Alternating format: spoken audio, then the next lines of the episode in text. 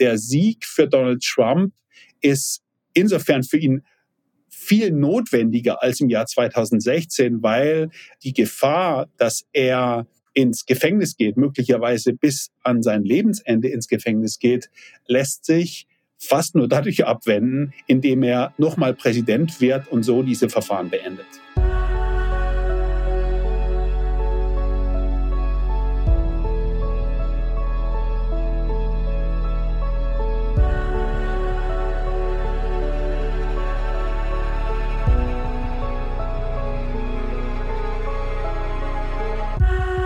Ach Leute, das war toll. Ich habe gerade ein Gespräch geführt und zwar mit René Pfister. René Pfister hat die aktuelle Titelgeschichte im Spiegel geschrieben über Diktator Trump, also über den nächsten möglichen Präsidenten der Vereinigten Staaten von Amerika, Donald Trump. Und er hat eine Geschichte darüber geschrieben, was es bedeuten würde, wenn Trump Präsident wird. Und er hat ein Szenario entwickelt, was es heißt, wenn Trump sich wie ein Diktator geriert, wenn die USA zu einer Diktatur wird. Also wer bereitet das vor? Weil so zufällig kann es nämlich nicht passieren. Welche Konsequenz hat es für die Welt und welche Konsequenz hat es für die USA? Wer sind die Opfer und wer sind die Gewinner? so einer Diktatur. Und René Pfister hat mit verschiedensten Menschen gesprochen, unter anderem auch mit Menschen, mit denen ich schon mal gesprochen habe. Das ist völlig schnurz, das klingt jetzt ein bisschen angeben, das nehme ich zurück. René Pfister hat mit Menschen gesprochen, das ist wichtig, nicht mit wem ich geredet habe.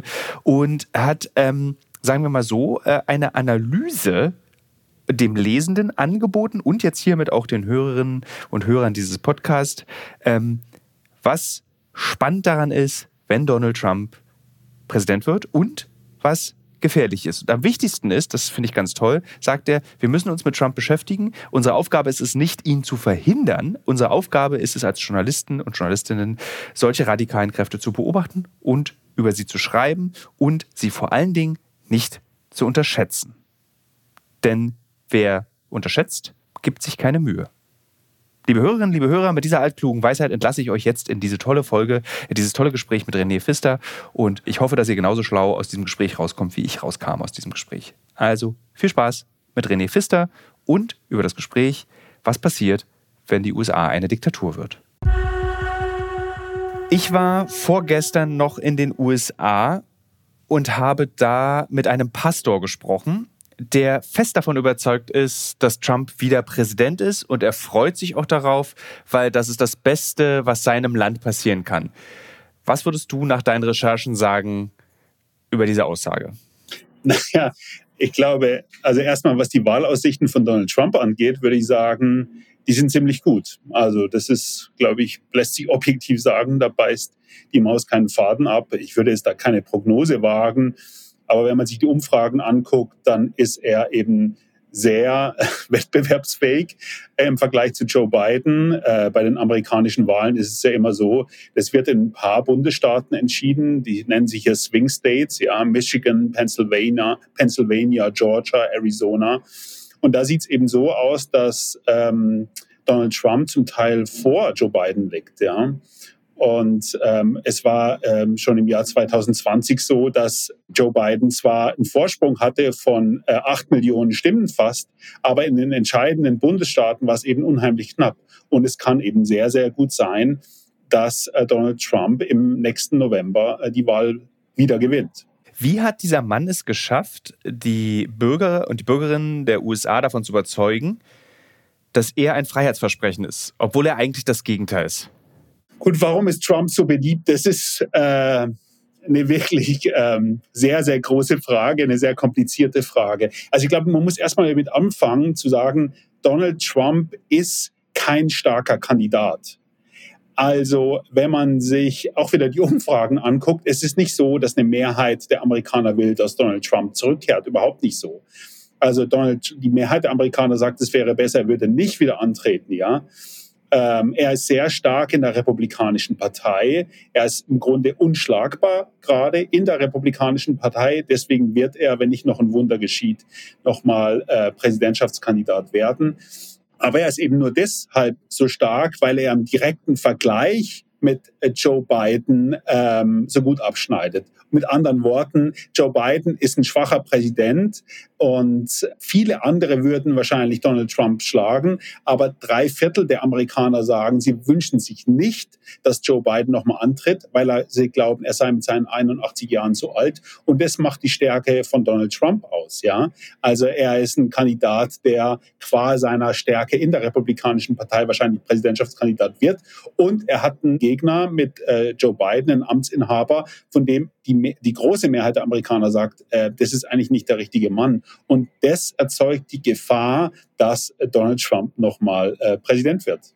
Was ja eigentlich total bizarr ist, wenn man sich ansieht, wie die Wirtschaft zum Beispiel wächst. Also aktuelle Daten sagen ja, dass es irgendwie 12 Prozent oder also zweistellige Prozentzahl des äh, Nettolohns oder des Reallohnssteigerung, weniger Arbeitslose. Also dem Land geht es ja unter beiden offensichtlich besser.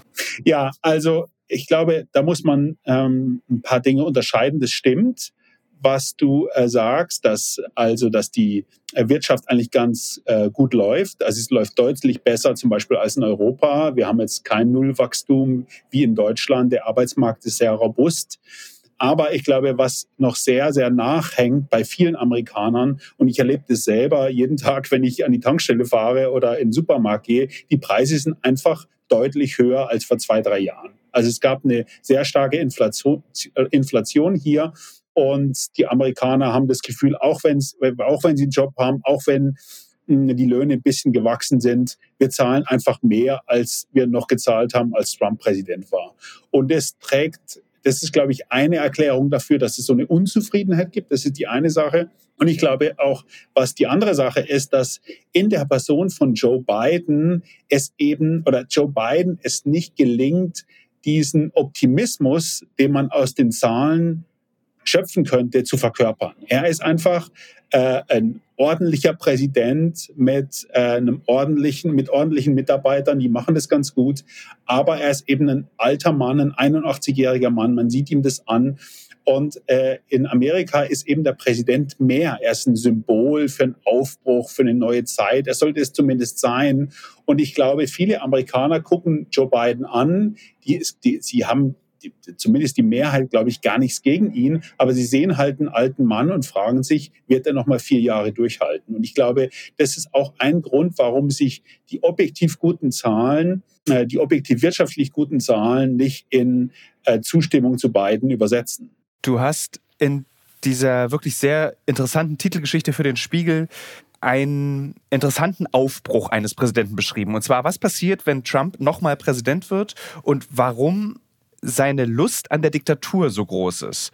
Und was deutlich wird in dieser Geschichte ist, ist, dass dahinter eigentlich ein riesiges Organ, eine Maschine daran arbeitet, dass diese Demokratie theoretisch abgeschafft wird. Warum? Naja, also ich glaube, man muss jetzt mal, um jetzt Trump in diesem Wahlkampf zu verstehen und zu verstehen, was uns bevorsteht, falls er nochmal wiedergewählt wird, muss man nochmal zurückspulen ins Jahr 2016, als er zum ersten Mal gewählt worden ist. Ja. Und im Jahr 2016 war es so, dass niemand mehr überrascht war über den Wahlsieg als Donald Trump selber. Donald Trump ist damals angetreten, glaube ich, das kann man äh, ohne Gefahr sagen, letztlich, um, um bekannt zu werden, um die Medienfigur, die er schon war, noch mal stärker zum Glänzen zu bringen. Er hätte niemals damit gerechnet, dass das am Anfang zumindest, dass das, dass das wirklich funktioniert.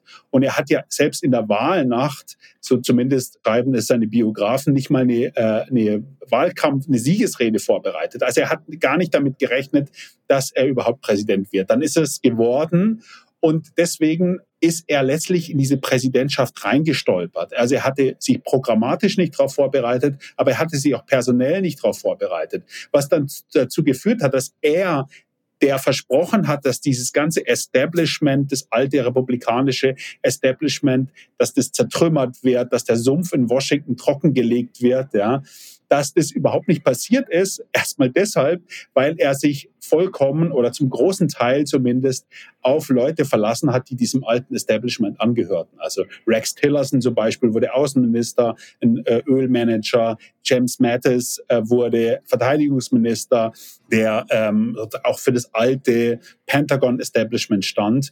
Und so glaube ich, hatten viele in dieser MAGA-Bewegung, in dieser Make America Great Again-Bewegung das Gefühl, dass Trump zwar viel versprochen hat, aber er unfähig war, das dann auch umzusetzen. Ja?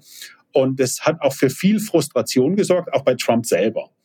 Und ich glaube, dass jetzt eine ganz andere Entwicklung eingesetzt hat. Also dass jetzt ganz, dass es jetzt ein ganzes Netzwerk von konservativen, Trump-nahen Institutionen, Thinktanks damit angefangen haben, diese Präsidentschaft vorzubereiten. Inhaltlich, und auch personell. Und das ist der Grund dafür, dass ich glaube, dass sich die erste Trump-Präsidentschaft mit der zweiten überhaupt nicht vergleichen lässt.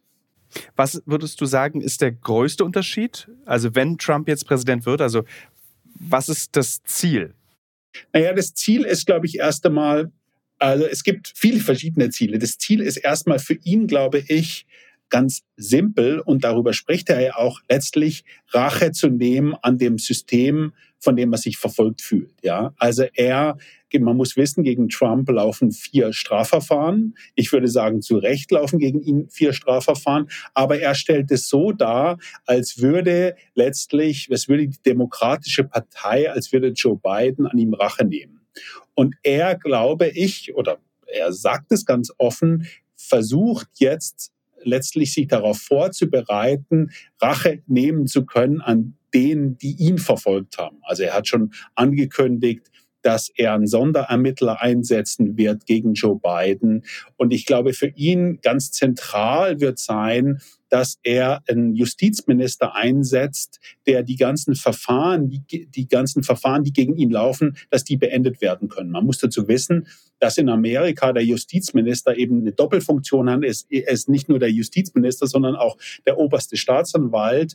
Und wenn Trump einen gefügigen Attorney General, einen gefügigen Justizminister einsetzt, dann kann er zumindest den großen Teil der Verfahren, die auf Bundesebene gegen ihn laufen, von einem Tag auf den anderen einfach einstellen. Ja? Also der Sieg für Donald Trump ist insofern für ihn viel notwendiger als im Jahr 2016, weil die Gefahr, dass er ins Gefängnis geht, möglicherweise bis an sein Lebensende ins Gefängnis geht, lässt sich fast nur dadurch abwenden, indem er nochmal Präsident wird und so diese Verfahren beendet. Würdest du sagen, manchmal, manchmal, oder zumindest manchmal habe ich das Gefühl, dass das alles so ein Kalkül ist, dass dieser Wahlkampf, den Donald Trump dort jetzt beginnt, mit diesem, das sind die Feinde, die werde ich bekämpfen, da werde ich Rache nehmen, das verstehen seine Wähler. Das ist so ein Wahlkampf, den du nachvollziehen kannst und deswegen benutzt er das. Nicht so wie Biden, der sagt, wir machen Wirtschaftswachstum, wir befrieden Taiwan, das ist viel zu kompliziert, interessiert auch keinen.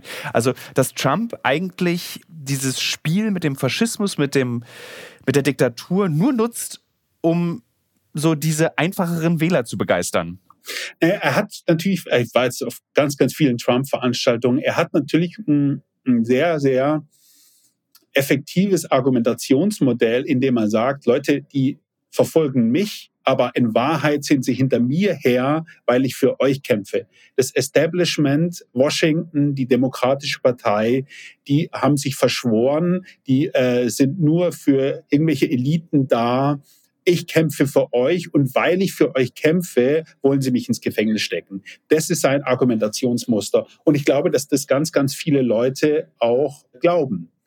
Und man muss auch mal sagen, ich, es, man wird es sich gleich, glaube ich, zu einfach machen, wenn man sagt, also Donald Trump profitiert nur von einem billigen Populismus. Also wenn man sich die Entwicklung der Republikanischen Partei anguckt, dann muss man wirklich sagen, Donald Trump ist eine Revolution geglückt. Donald Trump ist es gelungen, letztlich die Wählerschaft der Republikanischen Partei fast ganz auszutauschen. Also über Jahrzehnte waren Leute ohne College-Abschluss, also Leute, die man hier Working Class nennt, ja, die ganz breite Basis der Demokratischen Partei. Die haben, die sozusagen haben dafür gesorgt, dass die Demokraten gewählt wurden, dass demokratische Präsidenten ins Weiße Haus eingezogen sind. Und das hat sich mit Donald Trump einfach verändert. Und ich glaube, ein Grund, warum sich das verändert hat, war, dass ganz, ganz viele Working Class Wähler, wie man es hier äh, nennt, also äh, Leute in Michigan, in Ohio, in Wisconsin, die zwar keinen College-Abschluss hatten, die keinen Universitätsabschluss hatten, aber die viele Jahre gut von ihren Jobs leben könnten in einer Autofabrik oder als Klempner oder was auch immer, was man eben äh, macht, wenn man keinen Universitätsabschluss hat, dass diese Leute sich zurückgelassen gefühlt haben. Und zwar zu Recht. Es gab natürlich in den 80er, 90er Jahren eine massive Abwanderung von diesen Jobs Und die Demokraten, das war das Gefühl zumindest von diesen Wählern, würden, haben sich nicht mehr um sie gekümmert. Und in diese Lücke ist Donald Trump reingestoßen. Und insofern hat natürlich dieses, diese Argumentationsfigur, die er hat, ich kümmere mich um euch, ja, hat schon eine, würde ich mal sagen, eine Grundierung in der Realität. Ja, jetzt kann man lange darüber streiten, tut der Trump was für die Leute? Das, da kann man wirklich äh, geteilter Meinung sein. Aber dass die Demokraten ihre traditionelle Wählerschaft vernachlässigt haben. Ich glaube, das steht, muss man einfach sozusagen nüchtern festhalten und ist auch ein wichtiger Grund, warum Trump so populär geworden ist. Hat Trump das geschafft äh, mit Kalkül oder ist es ein Zufallsprodukt, dass er gerade diese, diese, genau diese Working Class für, für die Republikaner begeistern konnte? Naja, Trump, ich würde mal sagen, also es ist immer schwer zu sagen, hat Trump eine Strategie? Ich glaube, er hat einen sehr, sehr wachen politischen Instinkt. Also äh, äh, das, der Spruch kommt nicht von mir, das ist, äh, hat ein, ein amerikanischer Journalist erfunden, der sagt, er hat so eine reptilienhafte Intelligenz. Ich glaube, ja. er hat wirklich eine große einen großen, starken politischen Instinkt. Also, dass er merkte, es gibt, das sind Leute, die fühlen sich abgehängt, ja. Das ist, glaube ich, auch nochmal viel stärker als in Europa letztlich die Unterscheidung zwischen, hast du einen Uni-Abschluss oder hast du keinen? Also, ich glaube, in Deutschland gibt es viele Leute, die haben, ein Bäckermeister oder ein Kfz-Meister und die ziehen daraus, ähm, in, in eigenen, auch zu, total zu Recht in eigenen Stolz dass sie eine gute Berufsausbildung haben, davon gut leben können. Und in Amerika ist es viel stärker, dass Leute, wenn man keinen College-Abschluss hat, dass dann irgendwie sozusagen ganz schnell das Gefühl sich einstellt, du hast es irgendwie nicht richtig geschafft im Leben, ja. Und ich glaube, auf dieses Gefühl, also dieses, auf, auf der, die kulturelle und die ökonomische Abgehängtheit, ja, das hat Donald Trump natürlich total klar gesehen, dass es da ganz, ganz viele Wähler gibt, die man da abhängen kann äh, äh, nicht abhängen, Entschuldigung, abholen kann. Ja? Und ich glaube, ein anderer Grund ist halt eben auch, dass er, er spricht halt total unverstellt, ja. Und das hat ganz, ganz viele hässliche Seiten. Aber die Leute, wenn man auf seinen Rallies ist, haben halt das Gefühl, da redet nicht einer so komisch verstellt daher, sondern der ist authentisch, der sagt, was er denkt und das ist auch, glaube ich, was, was den Reiz von Donald Trump ausmacht. Das muss man einfach mal so klar anerkennen. Und er hat natürlich auch einen großen Unterhaltungswert. Ja, ich meine, der Mann war äh, viele, viele Jahre ist er im Mediengeschäft und äh, viele Leute kommen einfach auch zu seinen Rallyes und finden das erstmal ganz unterhaltsam, den zu sehen. Und wenn man dann dagegen Joe Biden sieht, der echt auch sehr gute Redner hält zum Teil, aber es ist halt eben ein Präsident, der geht auf die Bühne, das ist ein Teleprompter, der liest diese Rede ab, das macht er meistens ordentlich, aber als wirklich äh, unglamourös. Ja? Und dann denken die Leute, ja, gute Rede, aber es ist halt ein alter Mann, der vom Teleprompter abliest. Also diese mhm. Spontanität, die Trump hat auf der Bühne, die oft dann auch schief geht und so, aber die hat halt was Unheimliches, Authentisches und diese Form der Authentizität kann Biden einfach nicht mehr herstellen, weil auch seine Leute ihn so abschirmen, ja, weil es natürlich eine große Angst gibt, dass er stolpert, dass er was Falsches sagt. Und insofern wirkt er natürlich viel, viel gescripteter als Trump. Ich habe letztes Jahr im Oktober in Las Vegas ein kurzes Gespräch mit Michael Flynn geführt. Du weißt, wer das ist? Klar weiß ich, wer Michael Flynn, ist denn das geschafft? Äh, ich war auf einer Veranstaltung und bin einfach zu ihm hingegangen. Okay. Und du hast ihn in der Spiegelgeschichte in das Team gesetzt, die sich um Trump für diese zweite Präsidentschaft scharen. Und in deiner Spiegelgeschichte habe ich zum ersten Mal dann auch gelesen, dass dieser Mann ja als Außenminister geplant wird. Ja, ich, Außenminister weiß ich nicht, ich glaube, ich habe geschrieben Verteidigungsminister. Verteidigungsminister, egal was. Ja, also, also ich, also ich, ich habe das ja irgendwie in der Geschichte äh, äh, geschrieben. Am Ende, das weiß noch keiner, wie das nächste Kabinett Trump aussehen wird. Aber das habe ich ja vorhin schon gesagt. Ich glaube, Trump, das kann man sagen, darüber spricht er ja auch. Und auch die Leute, die seine Präsidentschaft vorbereiten, sind wild entschlossen. Jetzt nicht mehr Leute, ins Kabinett an führende Positionen zu holen, die nicht 100% mager sind, ja, also äh, die nicht 100% loyal zu Trump und äh, seiner Bewegung sind. Und ich glaube, Flynn ist eben einer, über diese Szene beschrieben. Flynn, muss man dazu wissen, der war äh, wenige Tage ähm, äh, nationaler Sicherheitsberater, der erste nationale Sicherheitsberater von Donald Trump.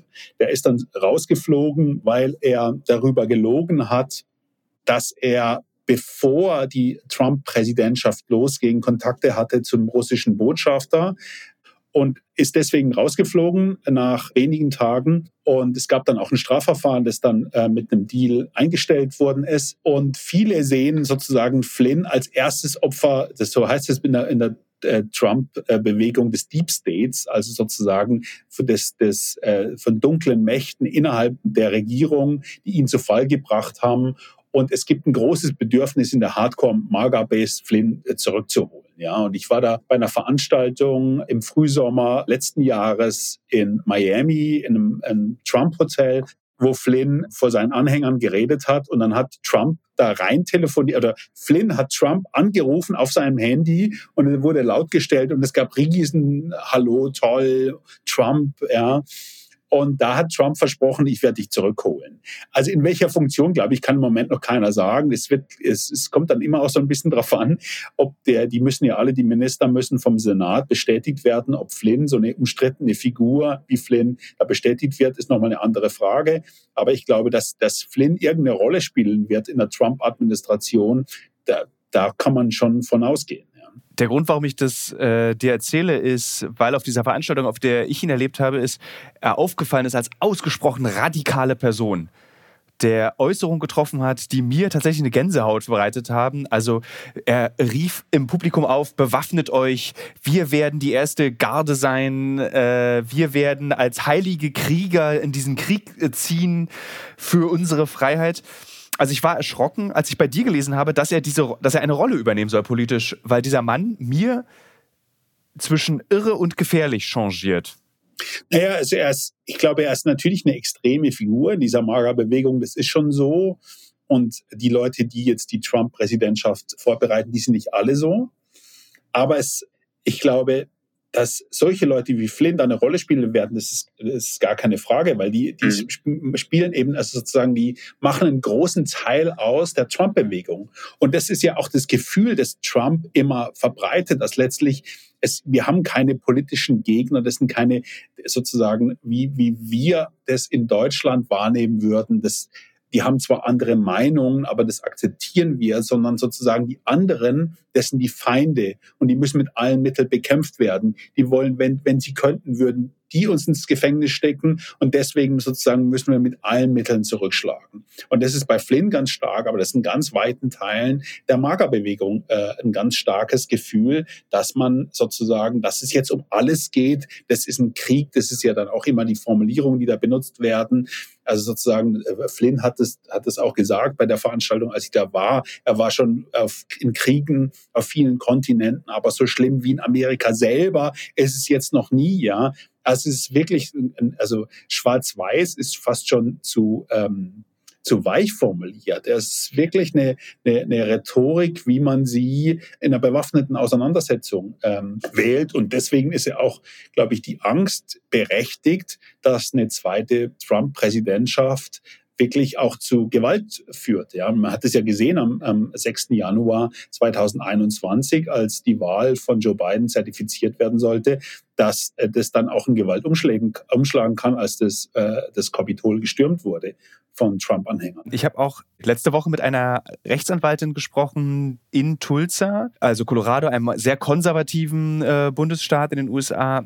Und sie kümmert sich um Frauen, die abtreiben möchten, ohne dass sie dann wegen Mordes angeklagt werden danach. Und sie erzählte mir, dass sie für den, den möglichen Wahlerfolg von Trump eine Route rausgesucht hat nach Kanada und einen kleinen Grenzübergang, damit sie fliehen kann. Das muss doch auch Trump und diesem Team bewusst sein, dass sie so einen Keil in dieses Land treiben und dass sie die größte Nation der Welt zerstören mit den Bestrebungen, die sie dort gerade formulieren. Naja, also ich glaube, Trump selber erstmal, das interessiert er nicht. Was Trump interessiert, ist äh, Donald Trump den der will jetzt gewinnen, weil er nicht ins Gefängnis wandern will. Ich glaube, alles andere interessiert, interessiert ihn einfach nicht. Es gibt in dieser Magerbewegung, glaube ich, wirklich auch True Believer, die glauben, dass da jetzt ein heiliger Krieg geführt wird und wenn sie nicht gewinnen, dass dann Amerika zerstört wird. Ja, gibt auch viele Opportunisten da, aber da gibt es schon welche, die, die denk, wirklich denken, die Demokraten seien sozusagen der Inbegriff des Bösen. Ja, und also insofern ist es natürlich eine absolut gefährliche Entwicklung, äh, würde ich sagen. Ja. Und das ist auf der anderen Seite, ich, also ich kenne das auch, dass Leute einfach sagen, wenn Trump nochmal Präsident wird, dann können wir nicht, in, wollen wir nicht in Amerika bleiben, weil das ist dann einfach, dann nicht mehr einfach unser Land, ob sie jetzt gleich Angst haben um ihr Leben oder um ihren Beruf, das ist nochmal was anderes, aber, aber ich glaube, die, die, dass dann das Gefühl da ist, also das wollen wir nicht mehr. Im Osten, aus dem ich ja komme, ich komme aus Ostberlin, gab es so eine Art äh, geflügelte Redewendung und die lautete immer, dass äh, Faschismus ist die höchste Form des Imperialismus.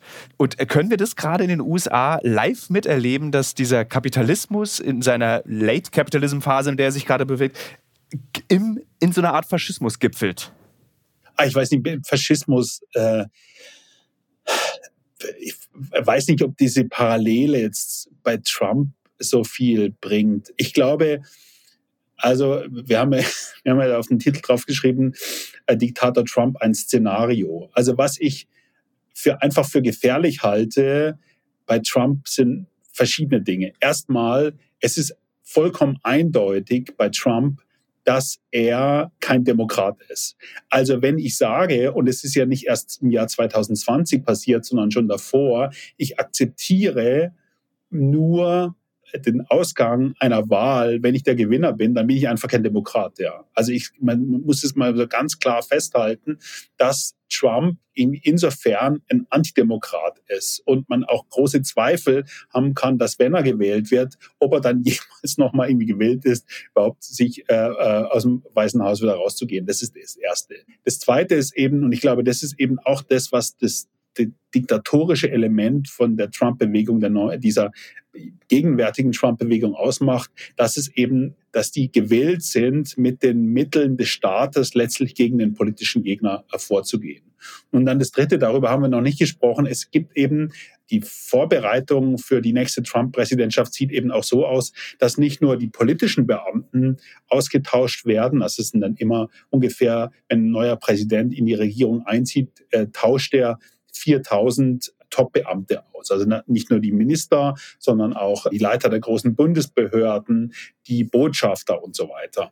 Und es gibt den festen Plan, jetzt eben nicht nur diese 4000 auszutauschen, sondern ungefähr zwischen 20 und 50.000 ähm, Beamte, Bundesbeamte zu politischen Beamten zu erklären, damit man also radikal aufräumen kann in dem äh, administrativen Bereich und da Loyalisten einfach einsetzt, die dann irgendwie sozusagen sich nicht mehr auf die Verfassung verpflichtet fühlen, sondern die sich auf die Trump-Bewegung verpflichtet fühlen. Und ich glaube, das ist eben auch eine sehr, sehr gefährliche Entwicklung, weil dann letztlich äh, sozusagen das, die, der ganze Bundesapparat letztlich in eine Magerbewegung umgewandelt werden soll, um es jetzt mal ein bisschen überspitzt zu formulieren. Und ich glaube, das hat auch sehr, sehr autoritäre Tendenzen. Wer entwickelt denn, wenn Trump sich eigentlich nur für sich selbst interessiert, solche Pläne? Also es gibt eine, ähm, eine konservativen Think Tank hier in Washington, der heißt Heritage Foundation mit dessen Präsident ich für die Geschichte geredet habe. Und unter der Leitung der Heritage Foundation haben sich ungefähr 80 konservative Thinktanks, Schrägstrich Lobbygruppen zusammengefunden, um sich programmatisch und personell vorzubereiten. Also programmatisch, was machen wir mit der NATO? Wie soll unsere Energiepolitik aussehen? Was machen wir mit den internationalen Organisationen? Und personell, die überprüfen ungefähr 20.000 äh, Leute, die im Moment noch nicht in der Administration sind, ob sie geeignet sind, in diese Administration einzutreten. Und die, die entscheidende Frage, ob sie geeignet sind oder nicht, ist eben, sind sie loyal zur MAGA-Bewegung, sind sie loyal zur Trump-Bewegung?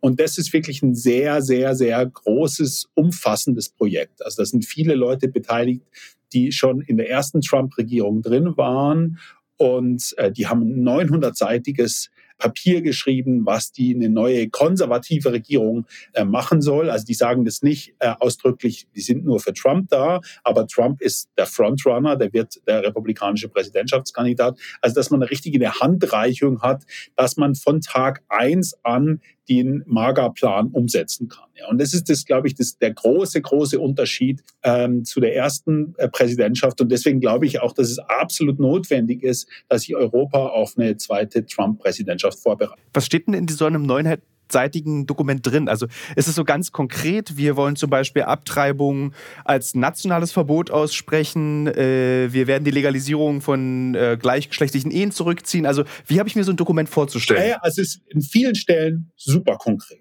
Also zum Beispiel, dass, dass eine neue Regierung aus der Weltbank austreten sollte, aus dem äh, Internationalen Währungsfonds, auch aus Teilen der, äh, der UN dass man, da gibt es noch sozusagen Nuancen, aber dass die NATO also letztlich auf eine ganz ähm, rudimentäre Funktion zurückgeschraubt werden sollte, dass sozusagen die Europäer sich im Wesentlichen äh, um sich selber kümmern sollten, zum Beispiel in der äh, Umweltpolitik, in der Klimapolitik, dass der Klimawandel letztlich komplett geleugnet wird und es absolut notwendig ist für Amerika, wieder mehr Öl zu fördern, wieder noch mehr Natural Gas, also Erdgas zu fracken in Amerika. Das Argument ist, wenn wir das nicht tun, wenn wir nicht sozusagen nicht nur diese, das ist die Trump-Formulierung, nicht nur äh, energieunabhängig, sondern energiedominant werden,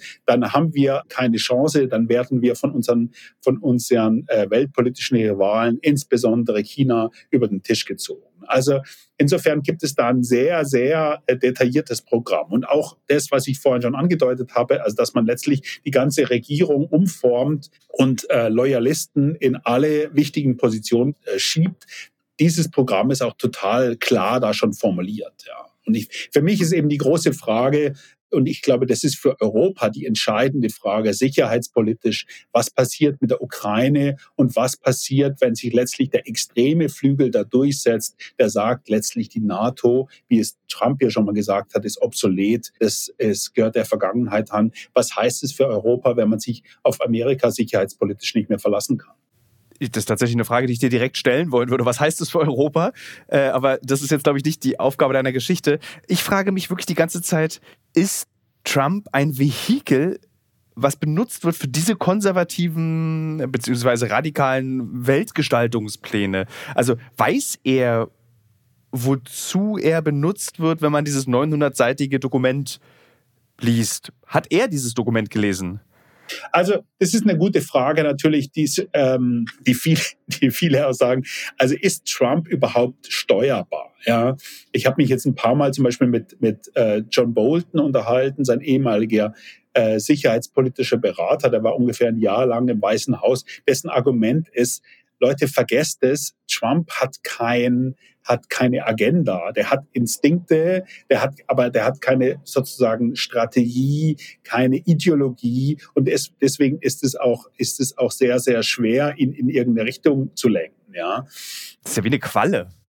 Ja, also ich glaube sozusagen, dass er, dass er jetzt sozusagen jemand ist, der an den Fäden hängt, äh, von irgendwelchen sozusagen wiederum dunklen Interessens, äh, Einfluss, äh, Gruppen, I don't know. Ja, also ob, ob The Heritage zum Beispiel jetzt sozusagen ihr Programm da eins zu eins durchsetzen kann, das steht, glaube ich, noch in den Sternen. Es gibt jetzt auch viele Geldgeber, auch auf der konservativen Seite, die nicht wollen, dass Donald Trump nochmal Präsident wird, die jetzt Nikki Haley unterstützen mit vielen, vielen Millionen. Also das sieht nicht so aus, als äh, würde das gelingen, aber es ist jetzt nicht so, dass Trump sozusagen jetzt der, der Liebling ist der Wall Street oder dass, dass ganz, ganz viele irgendwie rechte Geldgeber jetzt bei, bei Trump sind. Gibt es auch noch zum Teil, aber ich glaube, da äh, war schon der Wunsch da, dass da jemand anderes zum Zuge kommt. Ja? Also insofern ist Trump steuerbar? Ich habe da irgendwie meine großen Zweifel. Aber ich glaube, gerade was die NATO zum Beispiel angeht, da gibt es ja schon sehr, sehr eindeutige ähm, Hinweise, was er davor hat. Also wenn man die Memoiren von John Bolton liest, es gab die klare Absicht von ihm, er hat es dann auch gesagt, dass er beim NATO-Gipfel, ich glaube, es war das Jahr 2018, wenn ich mich richtig erinnere, wollte er aus der NATO austreten. Es gab gerade eine Geschichte äh, hier in Amerika, dass angeblich Trump im Jahr 2020 Ursula von der Leyen gesagt hätte, ihr müsst gar nicht ähm, auf die Idee kommen, dass wenn ihr angegriffen werdet, ihr Europäer, dass Amerika zu Hilfe kommt. Also dass Trump die Absicht hat, die Europäer letztlich allein für ihre Sicherheit sorgen zu lassen, das, glaube ich, kann man ohne Gefahr äh, behaupten, weil das hat er schon ähm, äh, häufiger gesagt, intern, aber auch öffentlicher ziemlich klar gemacht, dass die Europäer zumindest sehr, sehr viel mehr leisten müssen für ihre Verteidigung und dass er auch nicht bereit ist, ähm, der Ukraine äh, weiter Geld zur Verfügung zu stellen. Das ist tatsächlich, wenn man in den USA ist, eine der erstaunlichsten Gespräche, die man immer wieder führt, dass die Menschen, die Zivilbevölkerung, mit der ich gesprochen habe, nicht mehr bereit sind, Geld in die Ukraine zu senden. Mit dem ganz einfachen Argument, was interessiert mich die Ukraine? Das ist so weit weg von mir zu Hause. Also so ein bisschen auch das, was Trump in Afghanistan gemacht hat. Dieses, was interessiert uns Afghanistan? Das ist so weit weg von uns zu Hause. Und man kann ja mal nach Afghanistan gucken und wie stark eine, ähm, also wie, wie destabilisiert dieses Land jetzt ist. Also das Ziel von Trump ist eigentlich ein destabilisiertes Europa und man fragt sich, wofür? Ja, was heißt denn? Also erstmal was das Afghanistan angeht, man muss immer sagen, also Trump wollte sich aus Afghanistan zurückziehen, aber wer sich dann am Ende wirklich zurückgezogen hat, war Joe Biden. Also das war natürlich schon, das war auch schon lange der Plan von Biden und er hatte auch deswegen Streit mit Obama. Er fand immer schon, dass der Amerika nichts verloren hat, dass es bei diesem Krieg nichts zu gewinnen gibt und er hat sich dann zurückgezogen äh, aus, ähm, aus Afghanistan in einem großen Chaos. Und also insofern war das nicht nur die Idee äh, von äh, Trump.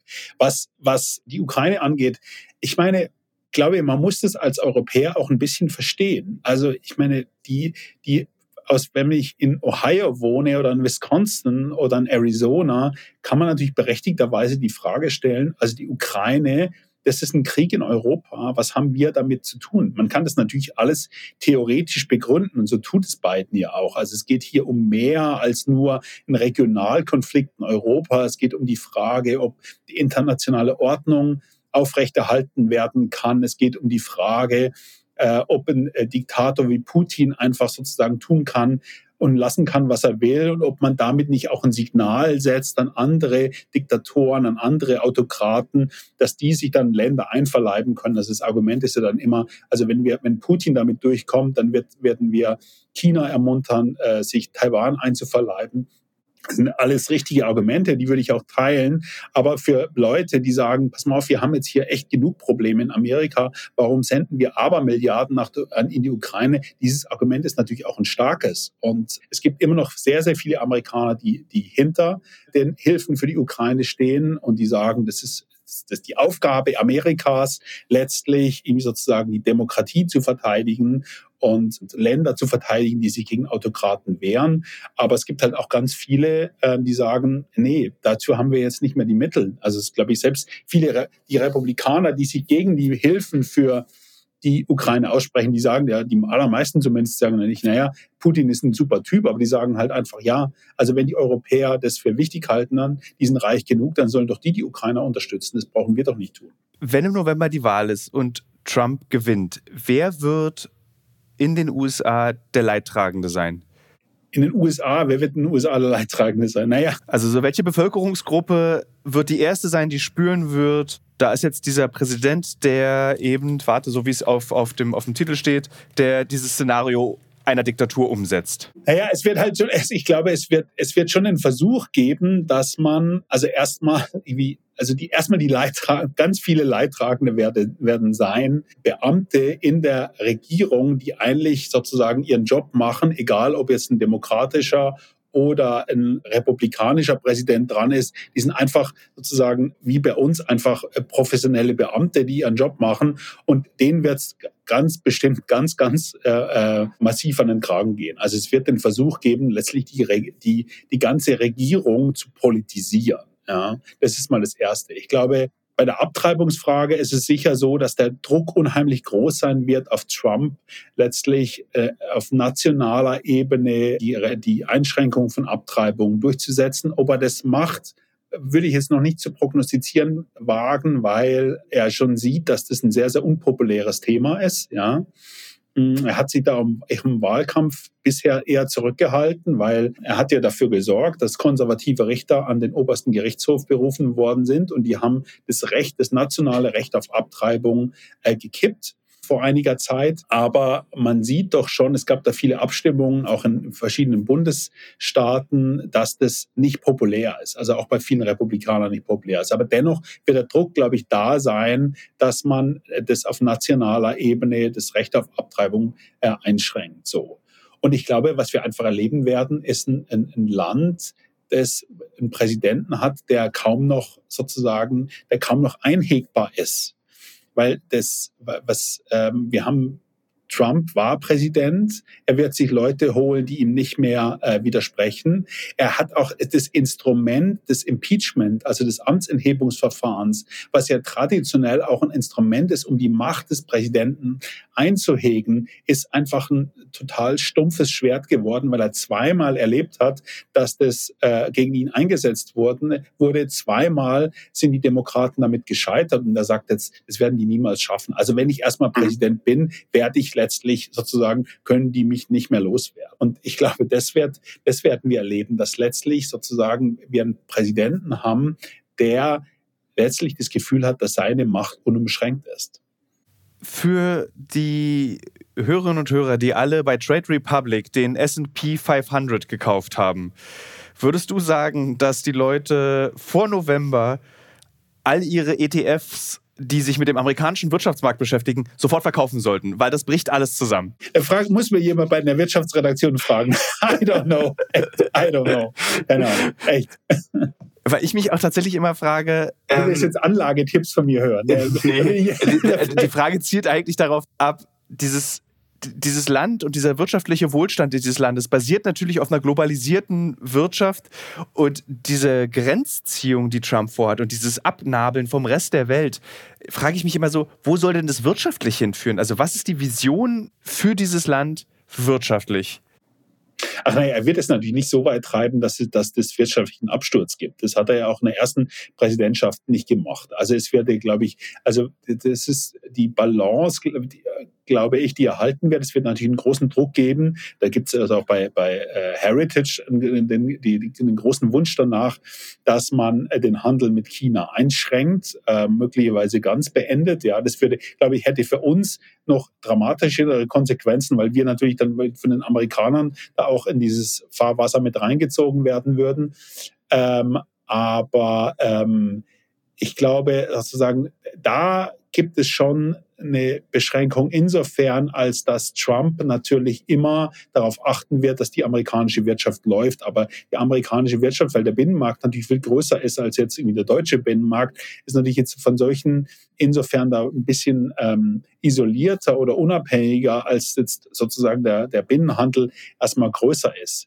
Aber er wird natürlich schon insgesamt darauf achten, dass, die wird, dass er jetzt mit seiner Politik keine wirtschaftlichen Verheerungen anrichtet, weil daran wird er sich auch schon messen lassen müssen. Ja, also insofern, glaube ich, gibt es da schon ein kleines Korrektiv. Ein großer Hassfeind von Donald Trump sind ja auch die Medien. Fühlst du dich als Korrespondent des Spiegels in den USA bedroht? Nee, ich würde jetzt nicht sagen bedroht, aber es ist eine, schon eine ganz neue Erfahrung, auf eine Trump-Rally zu gehen. Also ich habe, muss ich dir so vorstellen, wenn, eine, wenn eine Trump eine Wahlkampfveranstaltung macht, dann ist es so, man akkreditiert sich da als Journalist und geht da hin und dann ist da hinten so ein, so ein abgesperrter Bereich, da sind dann die Journalisten. Und zu jeder Trump-Rally gehört sozusagen das Journalisten-Bashing. Also er sagt dann, also da stehen die, die euch belügen und dann brüllt der ganze Saal, buh, buh, oder die brüllen CNN sucks, das heißt dann irgendwie so frei übersetzt, CNN kotzt uns an. Aber das hat jetzt noch nie, das ist unangenehm. Es ist natürlich auch sozusagen, wenn, also wenn der ganze, sozusagen der ganze Groll eines Saals so auf einem gelenkt wird. Aber ich habe es noch nie erlebt, dass das jetzt irgendwie in, in Gewalttätigkeit äh, umgeschlagen wäre. Oder mich ist auch nie jemand angegangen bei so einer Trump-Rally. Das nicht. Also, aber die Leute reden in der Regel, auch wenn man die anspricht, manche sagen, nee, wir reden jetzt nicht mit, mit Mainstream-Medien, ja, aber viele reden auch ganz gerne. Also es ist eine, manchmal eine unangenehme Atmosphäre da, aber es hat noch nie in Schlimmeres umgeschlagen. Also ich war einmal bei so einer, das nennt es sich, das, da ist Michael Flynn, der große Star, das heißt Reawaken America das ist so eine Veranstaltung, das ist so, so eine Mischung aus so Feldgottesdienst, Extremisten auf Marsch und Maga-Bewegung. Das ist nochmal deutlich radikaler als eine Trump-Rally selber da ähm, bin, bin, ich einfach mal hingegangen, habe mich da nicht als Journalist zu erkennen gegeben, hatte aber einen Notizblock dabei, habe da mitgeschrieben und dann haben die Leute mitgekriegt, dass ich Journalist bin. Das wurde dann relativ unangenehm und da haben dann alle gesagt, you have to go, you have to go und dann ist dann immer so das Ritual, dass alle USA schreien, ja und dann äh, kam dann wirklich tatsächlich jemand und hat mich dann abgeführt und rausgeschmissen, ja. Das war schon sehr, das war nicht sehr schön, ja, aber das war das Radikalste, was ich bisher erlebt habe. Vielen Dank. Sehr gerne. Ich würde mich freuen, wenn wir nochmal miteinander sprechen können, wenn die Wahl näher kommt. Da wirst du ja wahrscheinlich für den Spiegel auch äh, drüber berichten und schreiben. Und äh, weil dieses Gespräch hat mir sehr viel Spaß gemacht. Mir auch. Äh, jederzeit gerne.